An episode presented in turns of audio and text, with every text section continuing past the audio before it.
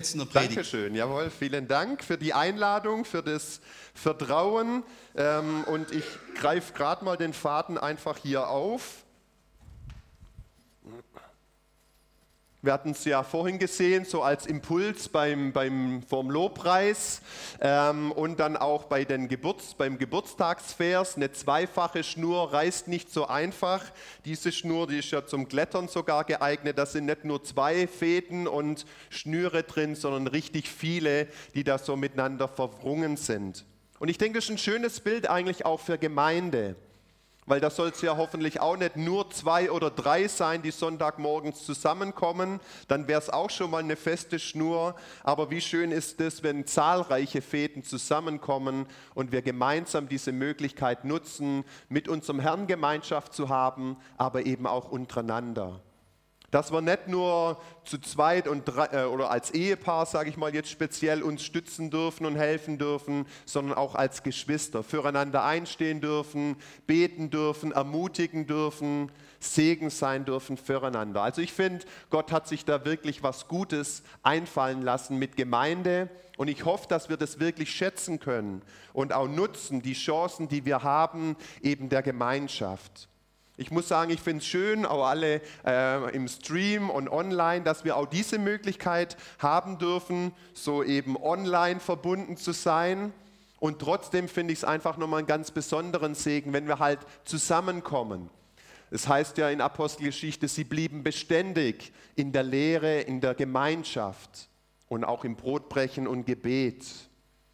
Und ich denke, das ist was ganz Wichtiges. Jetzt können wir diese Möglichkeiten wieder nutzen und ich möchte einfach ganz stark dazu ermutigen, auch wirklich zu kommen. Weil es ist doch nochmal was anderes, wenn wir sagen, wie geht's dir? Wir beten füreinander, wir segnen uns, als wenn wir eben nur wissen, wir sind verbunden.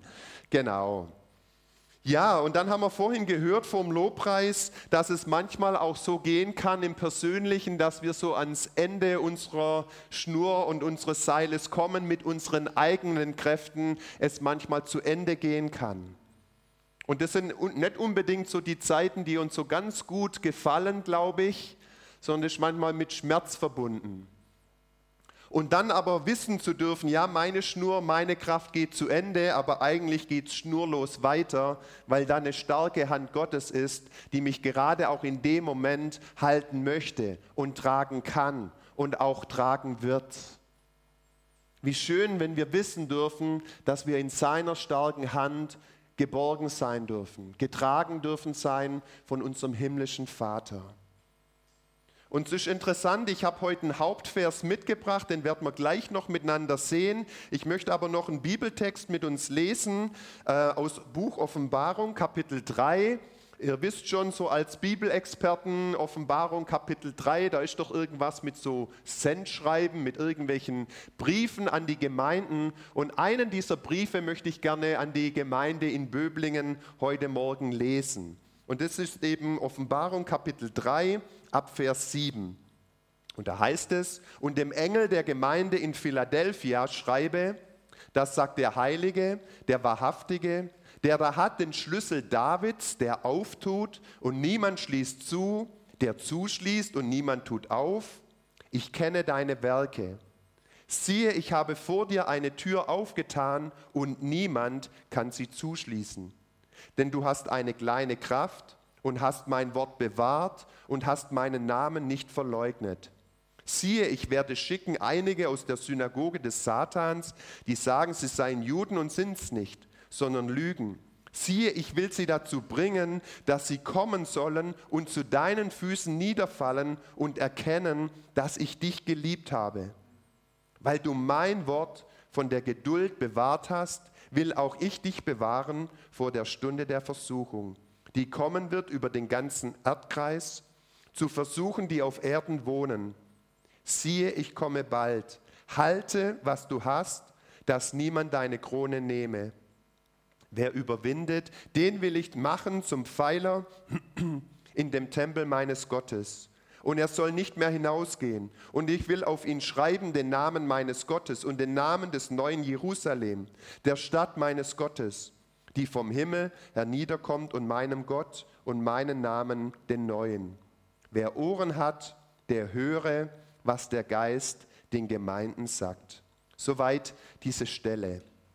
Herr Jesus Christus, ich möchte dir danken jetzt für diesen Morgen. Ich danke dir für das Vorrecht, dass wir Gottesdienst feiern dürfen, dass wir zusammenkommen dürfen, dass wir verbunden sind, dass wir aber auch wissen dürfen, du bist in unserer Mitte.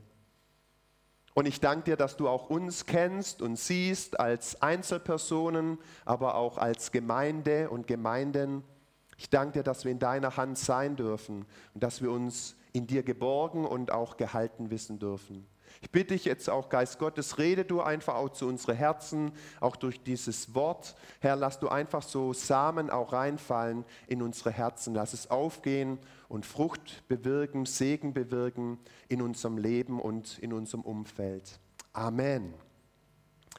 Amen. Ja, die Sendschreiben, ich finde es ganz interessante äh, Briefe, die hier geschrieben wurden von Jesus an die Gemeinden damals in Kleinasien. Es waren ja sieben an der Zahl und unter anderem eben auch diese schöne Gemeinde Philadelphia. Ihr wisst es wahrscheinlich, es war eine äh, Gemeinde, die keinen Tadel bekommen hat, sondern nur Lob. Äh, es gab noch eine andere, die auch keinen Tadel bekommen hatte. Und bei den anderen war es immer so ein bisschen äh, Lob, aber schon auch manches so ein bisschen an Verbesserungsvorschlägen von Jesus an seine Gemeinden. Und ich hatte es eigentlich bisher immer gern so verglichen. Wir haben ja heute auch ein Zeugnis gehört von einer Lehrerin. Ich habe sonst immer gerne verglichen die Sendschreiben mit einem Zwischenzeugnis in der Schule wo Jesus so seine Gemeinden unter die Lupe nimmt, wie ein Lehrer seine Schüler und dann so ein Zwischenzeugnis mal ausstellt und sagt, äh, du, wenn es jetzt äh, Endzeit wäre, also Ende des Schuljahres, dann würde bei dir vielleicht die vier stehen. Du stehst auf einer drei bis vier, aber am Ende des Jahres, wenn sich nichts tut, rutschen wir eher in Richtung die vier leg danach, nimm noch ein bisschen Nachhilfe, mach noch mal mehr die Hausaufgaben gründlicher und hau noch mal richtig rein, wenn es an Klassenarbeiten geht. Also so ein, so ein Zwischenzeugnis, anzuzeigen, wo stehe ich denn momentan, wie sieht es aus? Und dann gab es eben, wie gesagt, auch manche Einser bei der einen oder anderen Gemeinden, bei manchen so ein bisschen auch mal eine drei bis vier, wo man sagt, da muss dranbleiben. Und hier bei Philadelphia sehen wir eigentlich so eine durchweg gute Rückmeldung von Jesus. Er freut sich über einigen Dingen, die diese Gemeinde ausgemacht hatten. Und das war bisher eigentlich so meine Illustration bei den Sendschreiben. Zwischenzeugnis in der Schule. Es ist noch nicht das Endzeugnis, sondern man kann noch mal was verändern. Man kann noch mal was tun, damit das Endergebnis, die Endnote vielleicht noch mal besser ausfällt. Und jetzt neulich bin ich was, auf was gestoßen, das fand ich eigentlich auch ein sehr passendes Bild oder einen, einen guten Vergleich für die Sendschreiben. Und zwar war das so eine Erfindung, ähm, die jemand so 1895 ähm, ja, gefunden hat, erforscht hat. Er hat da auch manches ausprobiert und so weiter. Und dann tatsächlich ist es ihm gelungen, etwas zu erfinden, wo den Menschen durchschaubar macht. Und wo wir heute auch einen großen Nutzen davon haben, wenn wir eben irgendwo uns was gebrochen haben. Wir gehen zum Arzt, er röntgt uns und wir sehen, ah ja, Hand ist gebrochen an der Stelle, müssen wir so und so behandeln, Gips oder was auch immer. So ein Röntgenbild.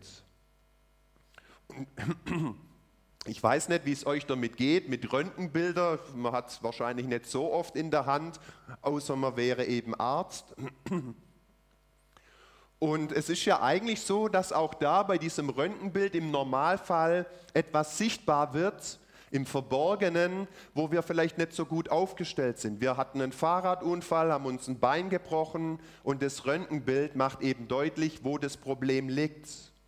Aber es ist zum Segen gedacht, dass der Arzt eben entsprechend auch weiß, okay, ist tatsächlich was nur angebrochen, ist da nur vielleicht so ein feiner Haares, ist das tatsächlich komplett durch und wir müssen da gipsen oder was auch immer. Aber es ist eigentlich auch eine segensreiche Erfindung, so ein Röntgenbild. Und ich fand es einen interessanten Vergleich mit diesen Sendschreiben, die wir hier am Anfang des Buches Offenbarung finden. Dass Jesus sozusagen seine Gemeinden unter die Lupe nimmt, auch so ein Röntgenbild von jeder seiner Gemeinden erstellt Und jetzt, wie gesagt, bei Philadelphia ist das eigentlich ganz gut ausgefallen. Er hält es so gegens Licht und sieht, hey, alles in Ordnung. Und wie würde dieses Röntgenbild Jesu ausfallen, wenn er uns so ganz persönlich unter die Lupe nimmt? Oder uns als Gemeinde Wendepunkt Böblingen oder uns als Josua-Gemeinde in Singen? Das finde ich immer einen spannenden Gedanken. Was würde Jesus heute an so einem Brief an die Gemeinde reinschreiben? Ich freue mich, dass ihr so dran seid, auch an meinem Vaterherz Gottes, dass ihr so im prophetischen Dienst auch seid und da offen seid, euch gebrauchen lasst. Aber da gibt es vielleicht auch den und den Punkt, da wünsche ich mir noch ein bisschen, dass ihr von der 3,5 auf die 3 oder sogar noch besser rutscht. Ich weiß es nicht, ich kenne euch nicht so gut kann euch jetzt heute Morgen keine Verbesserungsvorschläge geben, im Gegensatz zum Geist Gottes. Amen. Der kennt uns doch so wie kein anderer. Und ich denke, wir dürfen es ihm wirklich zutrauen, dass er es gut mit uns meint. Amen.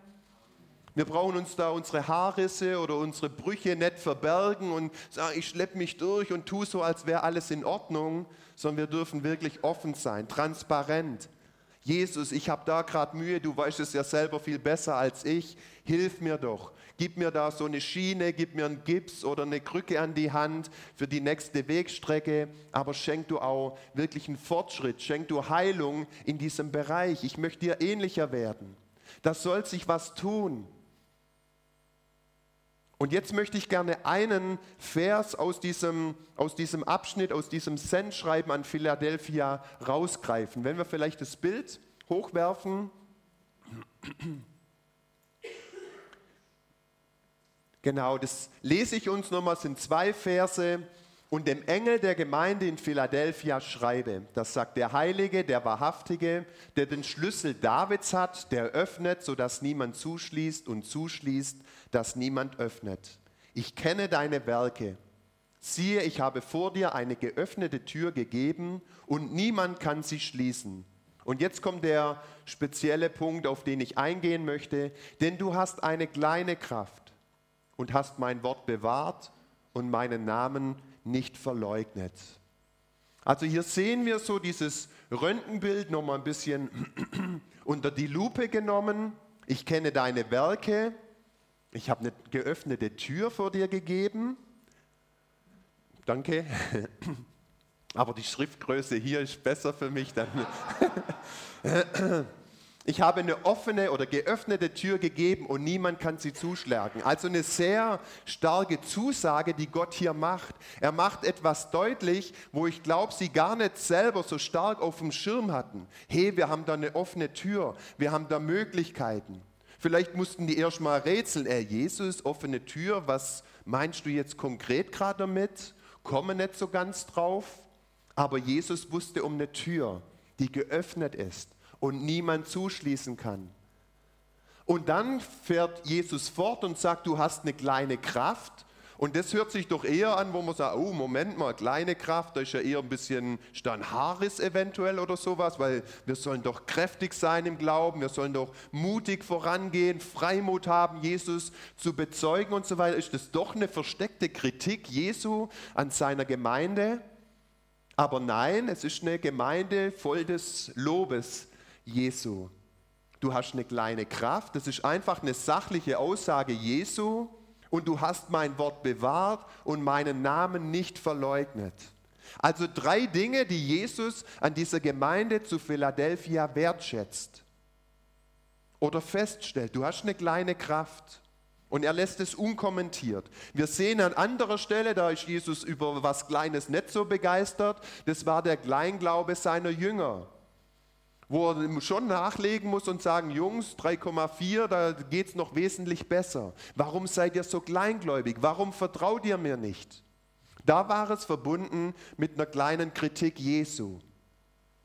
An anderer Stelle sehen wir, dass Jesus kein Problem hat mit etwas Kleinem, mit etwas Geringem, wo er eher uns dazu auffordert, das Kleine nicht gering zu schätzen wo auch sagt, ich tue was Neues, jetzt wächst es auf, es ist noch kaum sichtbar, es ist noch so gering, aber verachtet es nicht.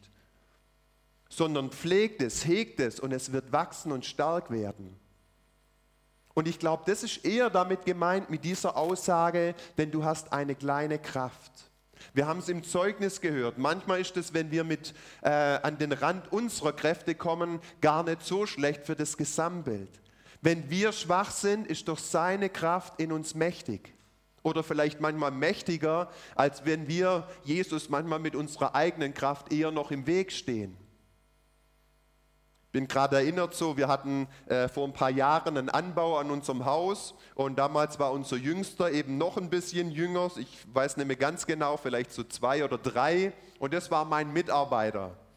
Hatte auch so seine Arbeitsklamotten an, seine Kinder-Bosch-Werkzeuge am Start und er war dann so meine Hilfe. Und manchmal ist es dann so, wenn die Kleinen zu kräftig sind und da mit anpacken, dann eigentlich stehen sie da mehr im Weg oder bauen manches schon wieder ab, das du gerade mühevoll aufgebaut hast. Interessanterweise hatte unser Jakob damals auch so ein ähm, Dings, wie heißt denn das? Wie, wie, so ein Presslufthammer. Und mit dem kam er dann auch zum Neubau. Also ich dachte schon, will er jetzt wieder das abbrechen, was ich gerade oder was wir gerade mühevoll aufgebaut haben. So ein nettes Bild dafür. Manchmal denken wir, hey Gott, wie gut hast du es, dass ich mit in deinem Team bin, dass ich mit meinen Muckis, mit meinem Glauben, mit meiner Kraft und auch mit meinen Gebeten an deinem Reich mitbaue. Wie wird es sonst aussehen? Und ich glaube, wir stehen manchmal Gott mehr ein bisschen im Weg, als dass es wirklich so das voranbringt. Und trotzdem entscheidet sich Gott dafür und freut sich drüber, wenn wir seine Mitarbeiter sind. Amen. Ich habe mich gefreut, dass mein Jakob mich unterstützt hatte in der Form, wie es ihm möglich war. Wie viel mehr Gott. Und trotzdem ist es so, dass durch seine Kraft in uns mächtig werden soll. Dass er gar nicht sagt, ja, geh ins Fitnessstudio, werd geistlich noch fitter, dass du mir so richtig unter die Arme greifen kannst, sondern diese Bereitschaft da ist, hey, wenn es bei dir nachlässt, meine Kraft reicht aus. Bau auf mich, vertrau mir. Also es ist keine Kritik hier Jesu zu sagen, du hast eine kleine Kraft. Und dann kommt es auch, was diese kleine Kraft auch bewirkt hatte. Sie hatten sein Wort bewahrt. Sie sind stark geblieben in der Lehre, stark geblieben auf dem Fundament des Glaubens. Und es war gar nicht so einfach. Das war gar nicht so eine Kleinigkeit. Wir sehen heute, äh, diese sieben Gemeinden zu Kleinasien, dass es ja in der heutigen Türkei sie liegen und eigentlich muslimisch geprägt sind. Wo wir merken, diese Kraft der Gemeinden, sie ging runter. Sie wurden eigentlich wie so überrannt. Und ich hatte nachgelesen, dass Philadelphia eine der Gemeinden war, die bis, also die am längsten eigentlich standhielt. Du hast mein Wort bewahrt. Es wird schon reingesprochen, auch prophetisch. Ihr werdet an meinem Wort festhalten. Du hast meinen Namen nicht verleugnet. Wir haben gesehen bei, bei Petrus, so in dieser Vorosterzeit, was wir aus eigener Kraft zu tun vermögen. Wenn wir so machen wie in Petrus, wenn wir auf uns selber bauen. Jesus, ich werde dich nicht verleugnen. Ich bin bereit, mit dir in den Tod zu gehen. Und ein paar Momente später sehen wir, wie er am Ende seiner Kraft angekommen ist. Wie da nicht viel war, Jesus nicht zu verleugnen, weil er auf sich selber gebaut hatte. Und wie schön, dass wir auch bei Petrus sehen dürfen, es tritt eine Veränderung ein. Ein paar Wochen später, wir sehen einen veränderten Petrus, weil er nicht mehr in der eigenen Kraft unterwegs war, sondern in der Kraft des Heiligen Geistes. Amen dass auch für ihn Pfingsten werden durfte, dass auch für uns Pfingsten doch gekommen ist, dass wir andocken dürfen, dass wir uns anschließen dürfen für neue Kraft. Nicht eigene, sondern die, die der Heilige Geist in uns geben und bewirken möchte. Seine Zeugen zu sein, standhaft zu bleiben, sein Wort zu bewahren die Werke, die er uns aufträgt, umzusetzen, in Kooperation mit ihm und nicht unabhängig von ihm. Du hast eine kleine Kraft.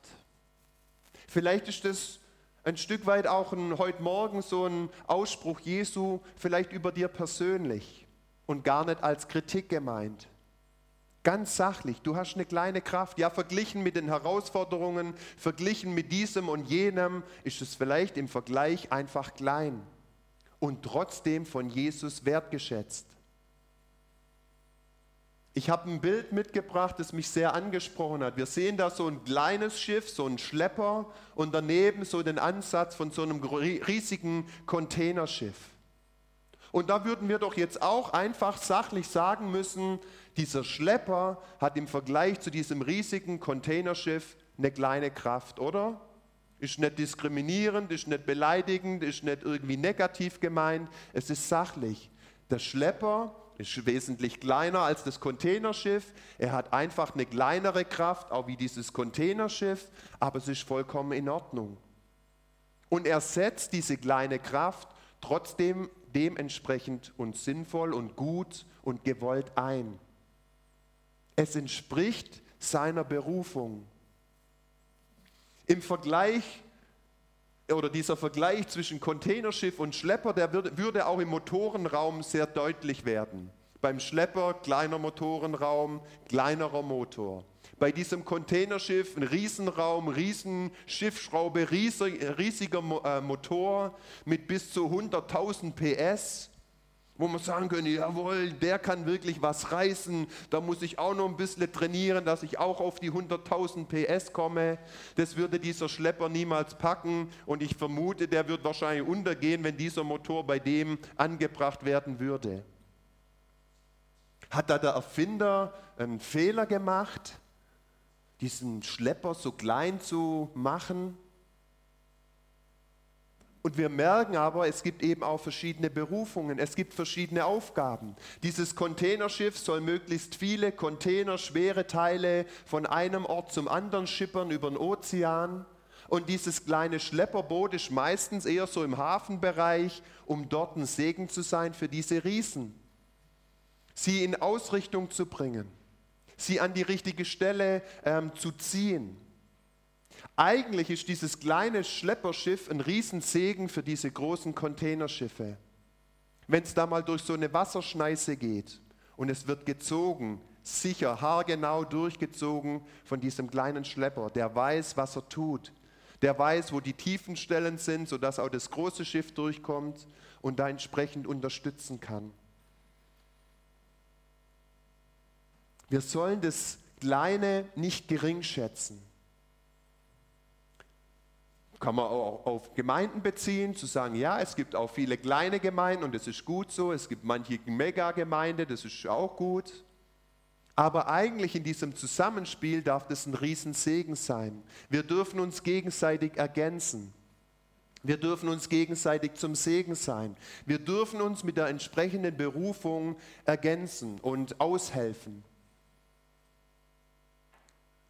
Und manchmal vergleichen wir uns aber gern mit anderen Christen, mit anderen Menschen, mit anderen Gemeinden und schätzen uns gering oder denken so gering von uns. Ja, was kann ich schon bewirken? Doch, du kannst was bewirken, nämlich das, was Gott durch dich bewirken möchte, wozu du berufen bist. Ich denke, wenn ich den Namen Reinhard Bonke äh, ähm, nenne, dann ist das sicherlich den meisten von uns ein Begriff wo man sagen, so ein Mähdrescher Gottes, der die Ernte in Afrika haufenweise eingebracht hat. Super Sache. Kennt ihr den, der Reinhard Bonke zum Glauben gebracht hat? Ich auch nicht. Aber sind wir nicht froh für diese namenlose Person oder wir wissen halt nicht um ihren Namen? Aber da war jemand, vielleicht ganz kleines, ein kleiner Pastor irgendwo, ein Hauskreisleiter oder Jungscharleiter, der was reinlegen durfte in diesen Mann Gottes, einen Samen ausstreuen in sein Herz, seinem Auftrag nachkommen und gut war's und Jesus das Ergebnis überlassen. Dass dieser kleine Reinhard später ein großer Reinhard Bonke werden durfte, zum riesigen Segen für ganz Afrika, hat Gott wunderbar gemacht. Und dennoch hat er jemand so scheinbar kleineres gebraucht, um ihn auf Kurs zu bringen, um ihn, Jesus, groß zu machen. Wir sehen ein ähnliches Beispiel in Apostelgeschichte. Da sehen wir einen einfachen Jünger namens, da finden wir den Namen Ananias. Auch so ein kleiner Schlepper Gottes, der so ein großes Containerschiff Gottes an Land ziehen durfte. Containerschiff namens Saulus, der zunächst mal gar nicht so gut unterwegs war in Bezug aufs Reich Gottes. Ein Verfolger der Gemeinde Jesu. Der war ja so ein richtiger Zerstörer eigentlich damals noch. Aber er wurde umgebaut zum Containerschiff, zum Missionar, zum Völkerapostel. Warum? Weil so ein kleiner, scheinbar kleiner Mann namens Ananias bereit war, dem Auftrag Gottes Folge zu leisten. Nicht gering von sich gedacht hatte, ja, wer bin ich schon? Und hatte ja schon auch ein bisschen Respekt vor diesem Saulus. Er hat ja auch manches gehört. Äh, Gott, Entschuldigung, du weißt schon, wer das ist und was der so tut. Bist du sicher, dass das der richtige Adressat ist, wo ich hin soll? Und jawohl, es war der richtige Auftrag. Und er war gehorsam. Er hat seine Berufung ausgefüllt. Er war gehorsam, er ging hin, er verkündigt diesem Saulus nochmal Jesus Christus. Und es wird aus einem Saulus ein Paulus. Warum? Weil so ein kleiner Schlepper Ananias bereit war, diesen Auftrag Gottes auszuführen. Zwei verschiedene Berufungen. Ananias, Schlepper, Paulus, Containerschiff. Und doch so ein Zusammenspiel, so eine Verbundenheit. Später sehen wir noch, wie ein Barnabas auch ins Spiel kommt. So ein, man könnte sagen, jemand, der so die Fäden in die Hand nimmt und diesen Paulus noch ein bisschen an den Gemeinden andockt. Die hatten ja alle noch ihren riesigen Respekt vor ihm, eigentlich Angst, wollten ihn jetzt nicht unbedingt zum Predigtdienst einladen, sondern lieber gucken, möglichst viel Abstand zwischen uns und diesem scheinbar bekehrten Paulus. Und dann ist es Barnabas, der so eine Segensposition ausfüllen darf und sagen darf, ich bin mal mit diesem Paulus unterwegs. Ich bin sein Mentor, ich bin sein Begleiter, ich unterstütze ihn. Aber auch dieser Barnabas ist vielleicht so ein Schiff irgendwo dazwischen, keine Ahnung, so ein Begleitschiff oder was auch immer. Aber auch bei ihm merken wir, er ist auch nicht das riesen Containerschiff wie Paulus aber er merkt diese Berufung Gottes im Leben von Paulus, wo er merkt, er ist zu so viel mehr berufen, als ich es bin. Bedeutet es, ich muss jetzt in Konkurrenzkampf stehen mit Paulus, ich werde doch versuchen, den nicht so oft zu den Gemeinden einzuladen, dass vielleicht ich noch öfters zum Zug komme.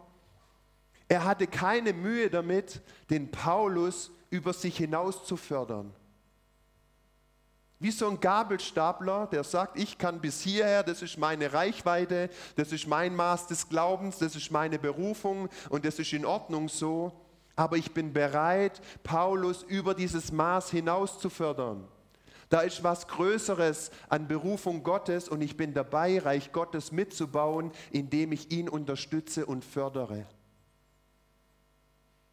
Und ich finde es spannend, wenn man dazu fähig ist. Man hat ja manchmal so ein bisschen Angst aus der Arbeitswelt. Wenn ich den zu arg fördere, dann irgendwann sägt er mir den Ast ab, auf dem ich sitze und dann stehe ich dumm da und das wird vielleicht mein neuer Chef oder Gruppenleiter. Das finde ich jetzt nicht so toll. Ich bin doch viel länger dabei, ich bin doch viel bewährter.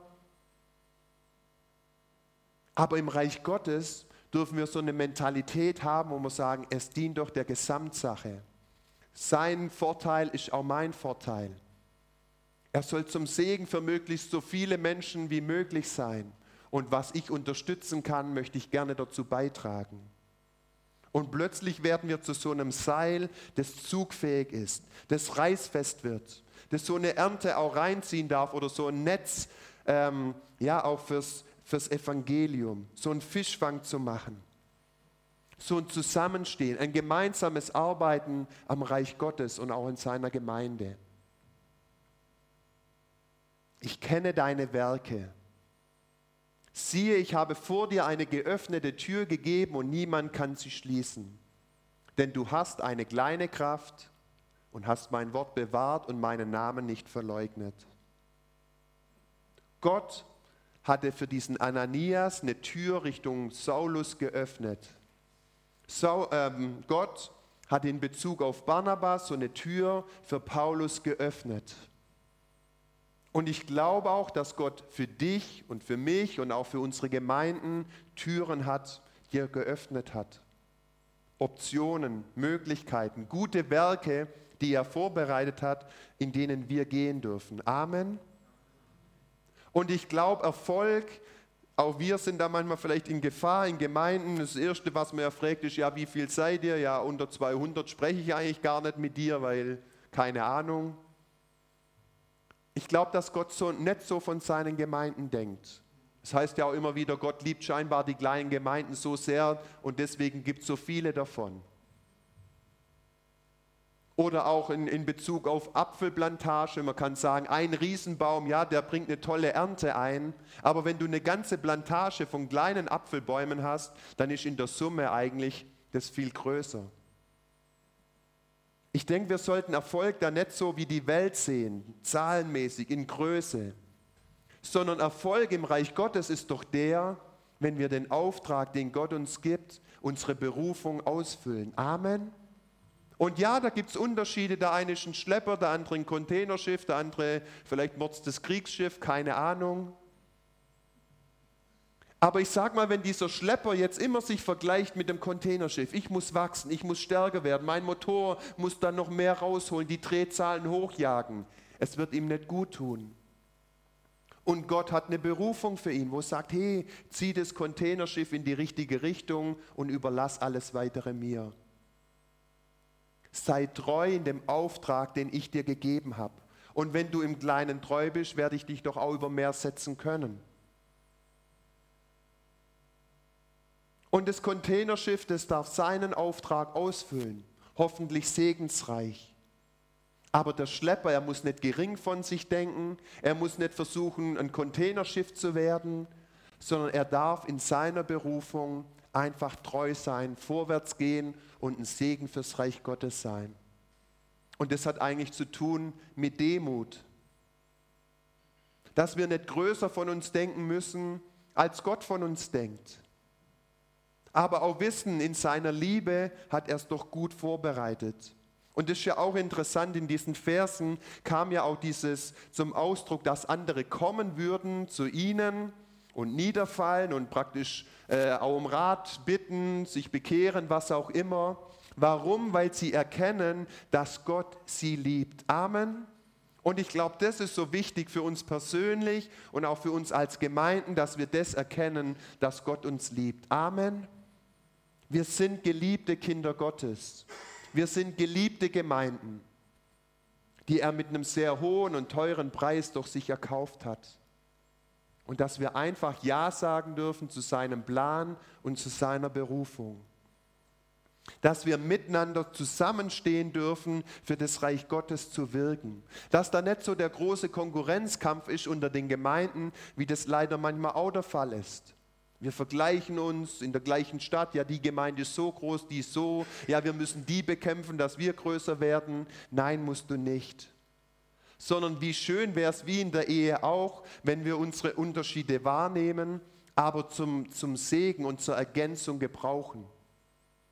Dass wir uns gegenseitig helfen dürfen und gemeinsam Reich Gottes bauen dürfen. Freue mich, dass ihr auch Allianzgebet habt nächste Woche. Wir haben bei uns in Singen jetzt auch angefangen, über die Allianzgebetswoche einmal im Jahr diese kurze Woche miteinander auszuhalten und dann verabschiedet man sich am Samstagabend, also dann bis nächstes Jahr Januar.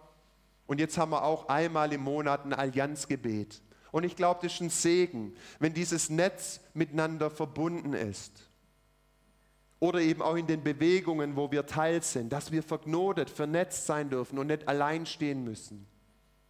Dass wir mit anderen Werken und Gemeinden doch am gleichen ähm, Werk stehen dürfen, gegenseitig uns ermutigen dürfen, dran zu bleiben, standhaft zu bleiben, sein Wort zu bewahren und aus seinen Namen nicht zu verleugnen. Ich denke, die Herausforderungen in der Welt sind groß genug dass wir eigentlich unsere Anstrengung da reinsetzen sollten und nicht irgendwie in diesen Konkurrenzkampf untereinander.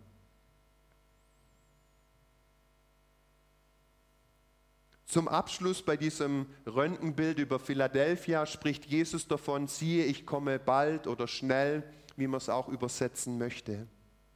Und das darf doch unser Fokus sein, dass wir uns vorbereiten, dass wir uns darauf freuen, dass wir uns darauf einstellen, dass Jesus bald wiederkommt. Und in dieser Zeit, die uns noch gegeben ist, wir unsere Berufung leben. Amen. Die Zeit auskaufen, die offenen Türen nutzen, um ein Segen zu sein, um einen Unterschied zu machen auch immer wieder neu reinfragen, Jesus, welche Tür bist du gerade dabei aufzuschließen? Die war vielleicht bisher fest verriegelt und jetzt merken wir, hey, der Schlüssel lässt sich umdrehen und da lässt sich was öffnen oder geht was auf. An Zeitfenster, an Gelegenheit. Und dass wir da wachsam sind und vorbereitet zu sagen, okay, wenn Gott uns da was auftut, dann wollen wir bereitstehen, da reinzugehen. Manchmal sind wir so überrascht von solchen Dingen, dass wir das Zeitfenster eigentlich schon fast wieder verpassen, die Tür schon langsam wieder zugeht. Lasst uns da wachsam sein. Lasst uns da immer wieder neu reinhören. Jesus, gibt es irgendwie gerade ein neues Werk, einen neuen Auftrag, den du uns geben möchtest? Lass ihn uns nicht verpassen. Mit diesen Gedanken möchte ich gern schließen. Und Herr Jesus, ich möchte dir danken jetzt auch für diesen Morgen. Ich möchte dir danken so für diesen roten Faden, den du auch reingelegt hast in diesen Gottesdienst. Ich danke dir einfach für deine Sicht über uns, die so voller Liebe und Wertschätzung ist. Ich danke dir, dass wir wissen und sagen dürfen und verinnerlichen dürfen, wir sind von dir geliebt. Vielen Dank, Jesus. Herr, und ich danke dir auch so für diese Bestandsaufnahme. Ich danke dir, dass du die Gemeinde hier in Böblingen kennst, wie du auch Josua-Gemeinde kennst und einfach insgesamt deine Gemeinden auch in dieser Zeit. Du weißt um unsere Stärken, du weißt um unsere Schwächen. Und ich danke dir, Jesus, dass wir nicht stark in eigener Kraft sein müssen, sondern stark in der Kraft deiner Stärke sein dürfen. Uns dir einfach zur Verfügung stellen dürfen. Segen zu sein sei es für Geschwister, sei es für Nachbargemeinden, sei es insgesamt für dein Reich. Hey, ich möchte dich bitten, dass du einfach Gutes in unsere Gemeinden bewirkst. Auch dieses Erkennen von offenen Türen oder wo du bei bist, so einen Schlüssel rumzudrehen, wo sich was öffnen soll. Herr, wir bitten dich auch wirklich um eine Ernte, auch hier in Böblingen und insgesamt in unserem Land. Herr, wir bitten so, dass sich einfach Menschen noch hinzurufen lassen dass auch sie so auf ihre Knie fallen und dich erkennen und annehmen. Und Herr, ich bitte dich auch um solche Gelegenheit, wie Ananias sie hatte, dass wir sie nicht verpassen aus Angst, aus Minderwertigkeitskomplexen oder sonstigen Dingen, sondern dass wir uns zur Verfügung stellen, dass wir sagen können, hier bin ich, sende mich. Und das möchte ich einfach in die Gemeinde Böblingen reinsprechen, diese Bereitschaft, gesendet zu werden, bereit sein für gute Werke, die du für sie angedacht und vorbereitet hast. Ich möchte dir danken, dass du auch heute noch dabei bist, Türen zu öffnen, Jesus. Auch jetzt für dieses laufende Jahr, Jesus. Und ich bitte dich so um offene Ohren, dass sie das hören dürfen von dir, auch wenn sie zusammenkommen, um zu hören, um prophetisch auch zu schauen, was dran ist, dass du dich einfach offenbarst, dass du Wegweisung und Richtung angibst, Herr. Ich danke dir dafür. Möchte es dir anbefehlen. Möchte ich einfach auch bitten jetzt, dass du einfach auch weiter übernimmst, dass du Dinge noch konkretisierst. Ich danke dir dafür. In deinem guten Namen, Jesus. Amen.